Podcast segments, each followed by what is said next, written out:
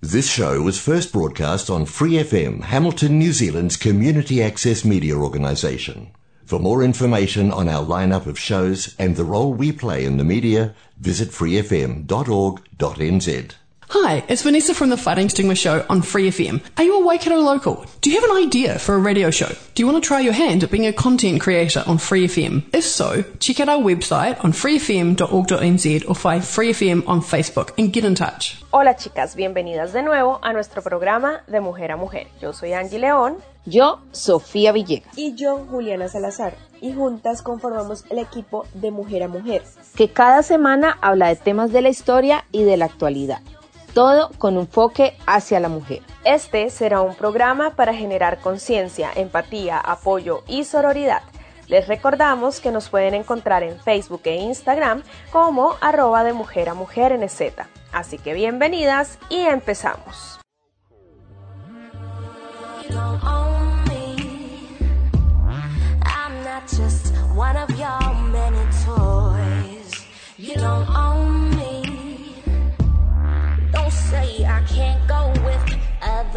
Empoderamiento sexual con Sofía Villegas.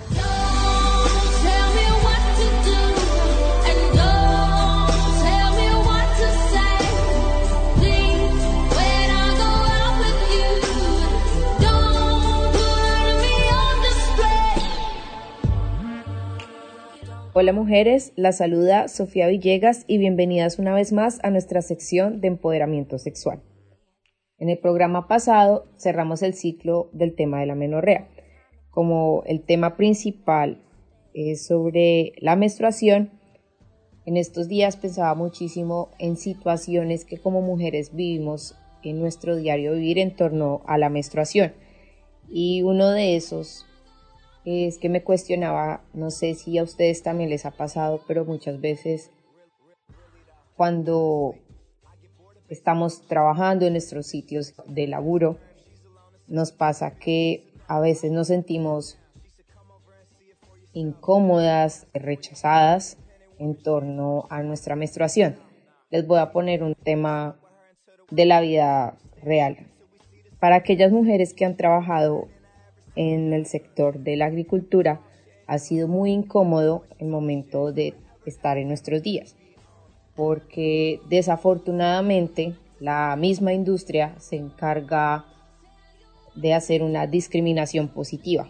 Por ejemplo, el poco acceso a un baño que presente las comodidades para que una mujer durante su menstruación tenga, por ejemplo, un depositorio o una caneca para que la mujer pueda desechar pues lo que utiliza para sus días de su menstruación.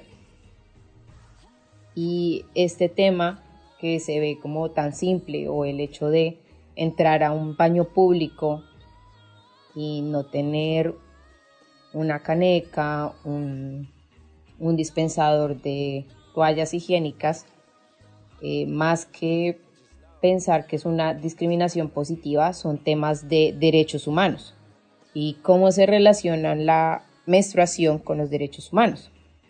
Resulta que los derechos humanos de todo ser humano irán en virtud de la dignidad humana. Y la menstruación está, podría decirse que intrínsecamente relacionada con la dignidad humana.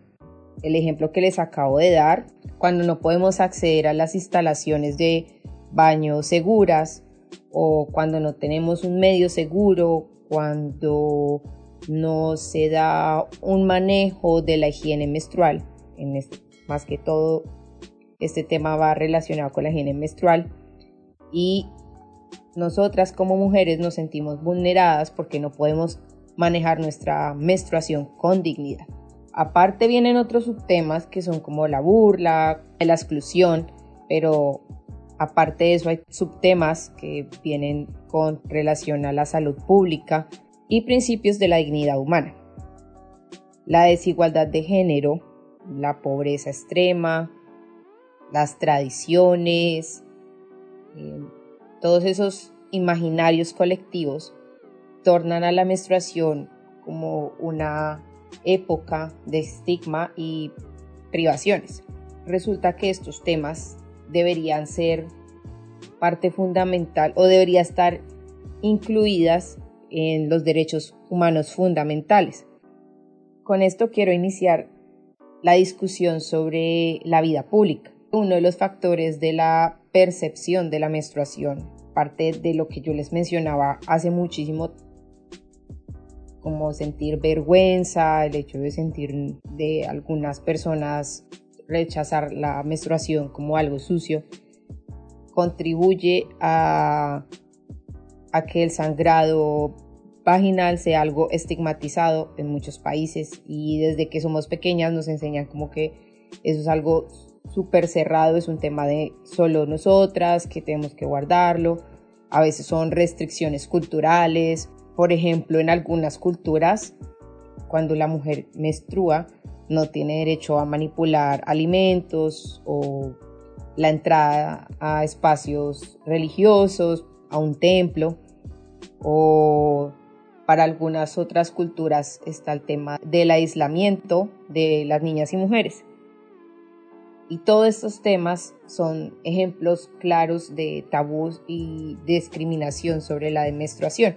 Algunas de estas restricciones se dan por estigmas culturales que han venido siendo impuestos a lo largo de la historia. Entonces, inconscientemente, desde que somos pequeñas, nos están autoimponiendo reglas, hacen restricción de nosotras hacia la participación y a la actividad social. La próxima semana voy a seguir con los temas de la menstruación y la vida pública y los derechos humanos. Les mando un abrazo sororo.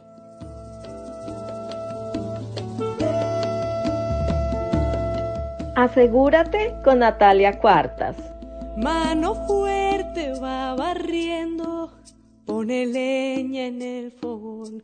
Mano firme cuando escribe una carta de amor. Manos que tejen haciendo nudos, manos que rezan, manos que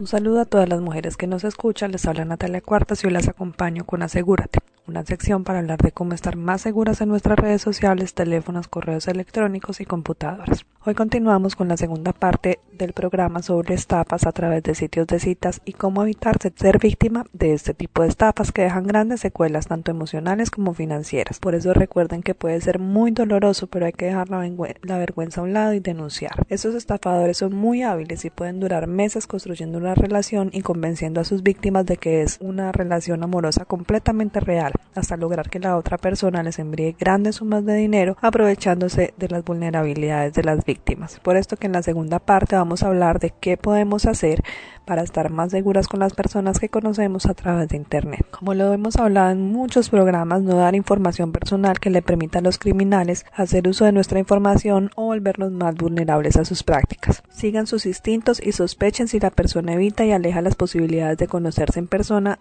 o a través de, de, videollamadas. Si creen que algo está mal, hablen con las personas de su confianza, su familia, sus amigos, cuénteles de su relación. Preste atención a lo que ellos le digan sobre esa nueva persona. Por ningún motivo envíen dinero si no se han conocido en persona una o más veces. Los estafadores empiezan solicitando pequeñas sumas de dinero que van devolviendo hasta llegar a grandes sumas que ya luego no van a regresar. También pueden contar historias trágicas que requieran dinero para mover la sensibilidad de la víctima, quien termina ofreciendo el dinero requerido. Como ya hemos hablado, eviten el envío de imágenes o videos íntimos porque pueden llegar a ser víctimas de extorsión, con el agravante de que estas bandas criminales van a ser muy difíciles de localizar después. Por último, como una de las estrategias de revisar las fotos de perfil para saber si están utilizando una identidad falsa, pueden hacer uso de el navegador de imágenes de Google. En este caso pueden ir al navegador, al navegador de imágenes, señalen la opción de imagen. Ahí van a ver la opción de pegar una URL o subir una imagen desde el computador. Cuando suben la imagen en el computador le dan buscar y saldrá si la imagen tiene diferentes identidades o si es otra persona diferente a la que están conociendo. Esa es una muestra de que están hablando con alguien falso. Ya sea que el, el criminal se está robando la identidad de una persona a través de sus redes sociales o a veces utilizan imágenes de modelos o actores porno. Lo mismo pueden hacer con esos mensajes románticos muy elaborados o cartas muy amorosas. Pueden copiar el mensaje y pegarlo en Google. Muchas veces toman conversaciones o poemas de internet para enamorar con más facilidad a la víctima. Aunque esto no va a decir si estamos frente a un estafador, sí pueden ser herramientas muy útiles que nos pueden poner en alerta. Espero que les haya gustado entonces estos dos programas. Recuerden que si son víctimas o conocen a alguien, invítenlas o invítenlos a denunciar. Estos casos pueden ser muy dolorosos, como ya lo dijimos, y causar pérdidas económicas y emocionales muy grandes. Recuerden, sigan todas las señales de las que hemos hablado. Si son personas que dicen que están lejos, que trabajan en pozos petroleros, que son de familias millonarias, que son eh, militares, eh, les empiezan a hablar de historias muy trágicas que requieren solución con dinero, evitan conocerse, no se dejan ver en cámaras web prendan las alertas porque eso puede ser un signo de que están eh, hablando con un estafador. Lo mismo eviten darle clic a los links que les envían, sobre todo cuando son enlaces como muy sospechosos sobre patatiempos que tienen en común, porque ahí es donde pueden ser víctimas de un robo de, un robo de información o pueden solicitarles la información eh, bancaria y económica y pueden ser iguales, terminar siendo víctimas de una estafa. Espero que les haya gustado el programa de hoy. Si tienen dudas o quieren saber sobre un tema en especial, no duden en contactar a través de nuestro sitio web o redes sociales. Antes de continuar con el programa del día de hoy, queremos extenderles una invitación a las mujeres de la ciudad de Hamilton en Nueva Zelanda. Muy buenas tardes a todas, muchas gracias por el espacio. Mi nombre es Marilyn Orellana. Estoy haciendo esta cordial invitación para este sábado 25 de septiembre de 1 a 4 de la tarde en Hillcrest Chapel, enfrente del High School, Hillcrest High School. Esto es para las mamás trabajadoras, pero puede ser que sean mamás, pero que estén estudiando, o que sean madres y que estén en busca de estudiar o en busca de trabajo, todas están cordialmente invitadas. El único requisito es que sean migrantes. Entonces, están cordialmente invitadas. Vamos a tener un taller o un workshop de madres que han pasado por la misma situación que todos nosotros y nos van a, enseñar, nos van a compartir sus experiencias de cómo mantener un balance entre familia y trabajo. Por favor, confirmarme al, a mi número de teléfono, es 022 370 1745. Eh, no se preocupen por el COVID, tenemos las precauciones que necesitamos seguir y vamos a pasar un, un, tiempo alegre entre todas, así que por favor están cordialmente invitadas, solo les pido por favor que se registren a este número que les di. Muchas gracias por el espacio nuevamente y las esperamos. Un abrazo.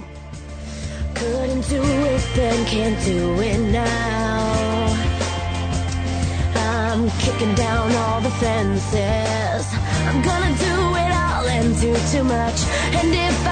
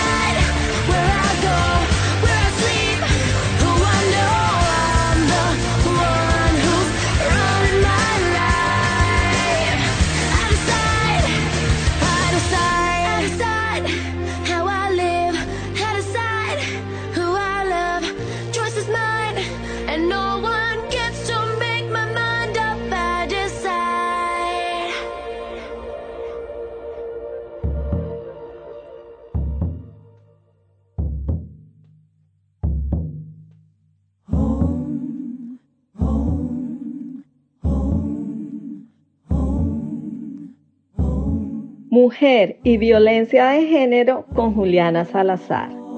Que tiemble el Estado, los cielos, las calles, que tiemble los jueces y los judiciales. Hoy a las mujeres nos quitan la calma, nos sembraron miedo, nos crecieron alas a cada minuto.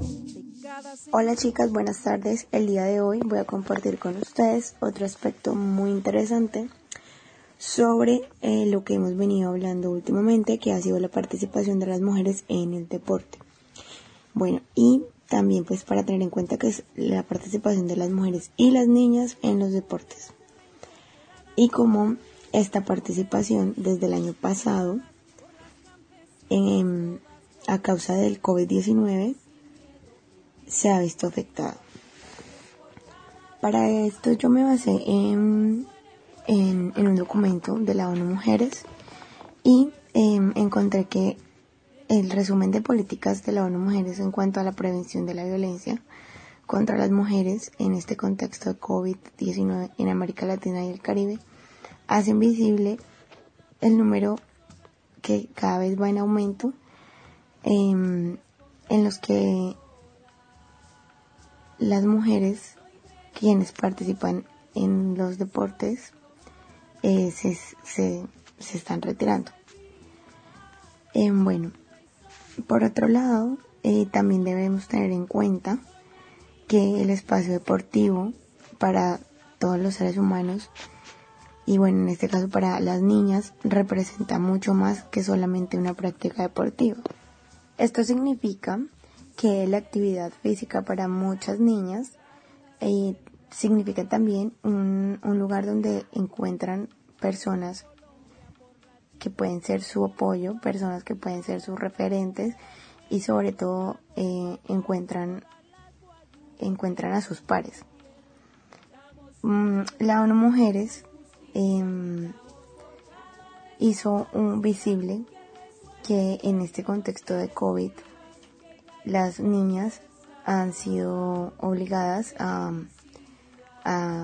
bueno, alejarse de sus prácticas, obviamente por un tema de, de prevención y de, y de, de salud pública, pero en este momento y en esta situación en el que las mujeres han permanecido muchísimo tiempo en, en el hogar y bueno el año pasado, sobre todo el año pasado, las niñas estaban pasando 24 horas del día y los 7 días de la semana en, en, las, en sus casas.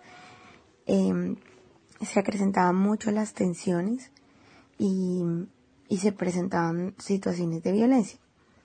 Entonces también en esta situación pues hay otro factor importante y es que muchas de esas casas, en muchos hogares en los que, em, en los que hay niñas que practican deportes, también em, hay pocos recursos y, bueno, también es complicado encontrar un sitio al que ellas puedan dirigirse para escapar de, de esta situación.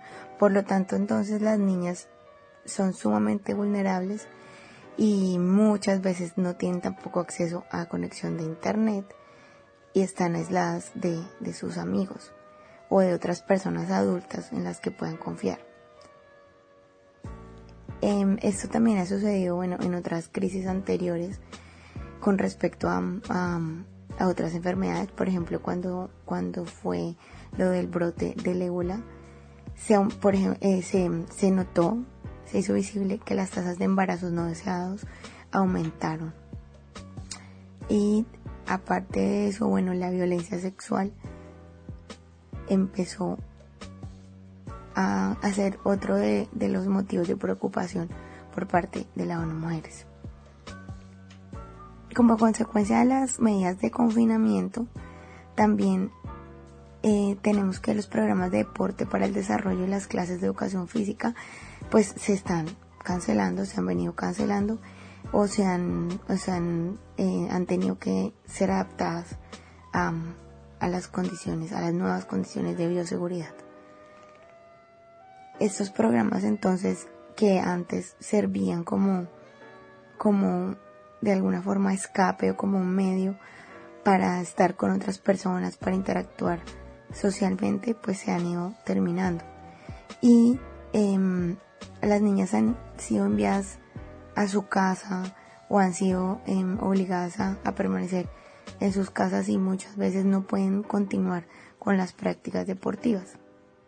Bueno, como ya lo, dije, eh, la situación económica y pues el tema familiar se ha ido convirtiendo en un, en un en otro problema, en otro problema social en el que de pronto no, no se ha puesto un poco pues mucha atención porque digamos que no se ha pensado en que el deporte como tal ha sido un medio de, de tramitar muchos traumas, de tramitar, mm, digamos, problemas que se, que se presentaban antes y entonces ahora se presentan problemas que antes estaban y que eran existentes, pero no, es, no se está contando con el deporte como un, como un apoyo para solucionarlo.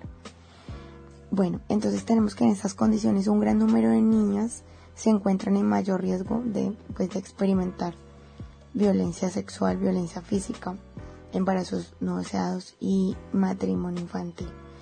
Esto está sucediendo en el mundo entero, esto no es algo sectorizado y, y, esto también ha sido una situación que ha hecho que las niñas a, a nivel mundial estén perdiendo contacto con el sistema de apoyo, con las ONG y, y con organizaciones que antes estaban ofreciendo ayuda y estaban ofreciendo, se estaban eh, ofreciendo como, como canales de aprendizaje. Bueno chicas, yo quería compartir esta información con ustedes porque en ocasiones nos hemos olvidado de cómo el deporte ha influenciado en la mejoría y en la eliminación de muchas brechas entre las niñas y entre las mujeres y los hombres. Es otra, es otra manera, de pronto es otra visión que podemos eh, tener sobre el COVID y sobre cómo esto nos ha afectado como género estos últimos casi dos años.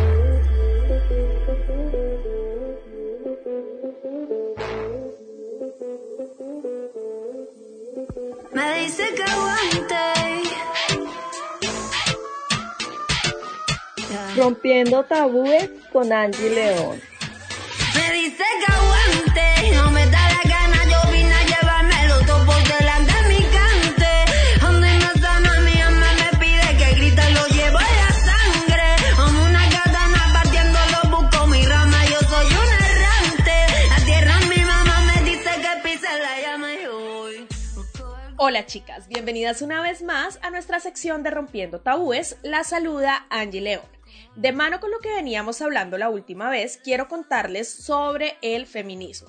Sé que muchas de nuestras oyentes son feministas y deben tener esto súper claro, pero también tenemos un público de mujeres no feministas y aquí estamos todas para aprender, analizar y compartir conocimientos.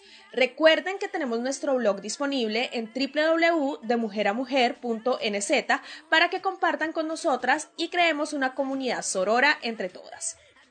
Bueno, empecemos por lo más importante. ¿Qué es el feminismo? ¿Qué busca? ¿Y cómo nace?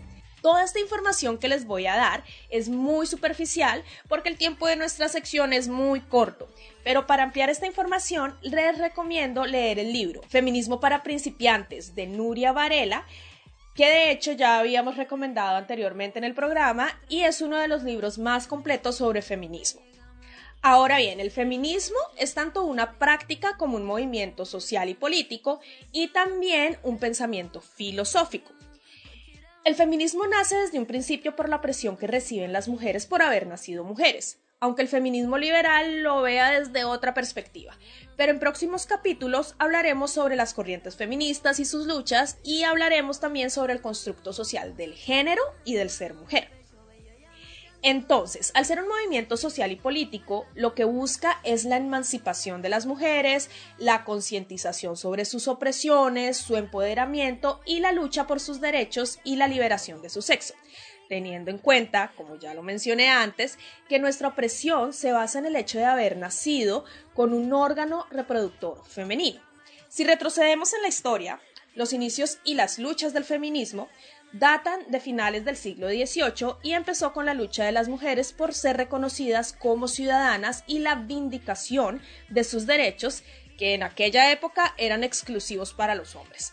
Allá en la época de la Ilustración, que a propósito de los ilustres, buscaban una sociedad más igualitaria y equitativa, pero siempre priorizando en el varón y dejando a las mujeres de lado. El segundo sexo, como bien lo dice Simón de Beauvoir un siglo después. Con relación a la vindicación de los derechos de la mujer, eh, les recomiendo el texto de Mary Wollstonecraft que lleva el mismo nombre, Vindicación de los Derechos de la Mujer. Bueno, el feminismo a lo largo de su historia ha hecho cambios gigantescos para las mujeres, pasando desde la manera en la que nos vestimos, la decisión de con quién queremos casarnos o si no queremos casarnos, poder divorciarnos, poder manejar nuestros propios recursos económicos, poder trabajar, tener bienes a nuestro nombre, mayor participación política y social, entre muchos otros más, que en su época eran vistos como algo imposible donde la mujer era invisibilizada y no la creían capaz de ejercer ciertas actividades por ser mujer. Derechos y actividades que el hombre desde su mirada patriarcal negaba y sigue negando a la mujer por ser mujer. Pero recordemos que hoy por hoy el feminismo aún tiene un largo camino por la lucha de los derechos de las mujeres. Aún tenemos que lidiar con las desigualdades y la violencia en ámbitos sociales y políticos, las brechas salariales, laborales y políticas, la misoginia o la violencia de género. Un dato importante es que la expresión violencia de género también nace del feminismo y es difundida por primera vez en el Congreso sobre la Mujer celebrado en Pekín en el año de 1995 y hace referencia directa a la violencia que sufren las mujeres por ser mujeres, por la condición de su sexo, por haber nacido con órgano sexual femenino. Sí, hay que repetir esto muchas veces porque es la base del feminismo y es la base del pensamiento feminista radical del que también hablaremos más adelante. La violencia de género nace para darle nombre a algo que vivimos las mujeres a diario y sistemáticamente. En conclusión, el feminismo nos ha dejado grandes logros en temas de derechos humanos y derechos de las mujeres, pero aún tenemos que seguir luchando. Recordemos esta frase de Simón de Beauvoir, no olviden jamás que bastará una crisis política, económica o religiosa para que los derechos de las mujeres vuelvan a ser cuestionados. Estos derechos nunca se dan por adquiridos, deben permanecer vigilantes toda su vida. La historia del feminismo, su lucha, sus logros y el actual activismo de las mujeres alrededor del mundo es muy extensa. Requiere de mucha lectura e investigación, por eso, desde de Mujer a Mujer queremos concientizar sobre esta lucha que lleva siglos de estar en pie. Queremos romper con los tabúes alrededor del feminismo. Queremos que más mujeres entiendan la importancia del activismo feminista y sigamos uniendo fuerzas. Pero bueno, mujeres, hasta aquí ha llegado nuestra sección. Si quieren compartir sus opiniones, pueden ingresar de nuevo al blog de De Mujer a Mujer en www.demujeramujer.nz y en la entrada del tabú de ser feminista pueden dejarnos sus comentarios. Un abrazo sororo para todas y nos vemos en una próxima ocasión. Bye. For more episodes, use the accessmedia.nz app for iOS and Android devices, or subscribe to this podcast via Spotify, iHeartRadio, or Apple Podcasts. This Free FM podcast was brought to you with support from New Zealand On Air.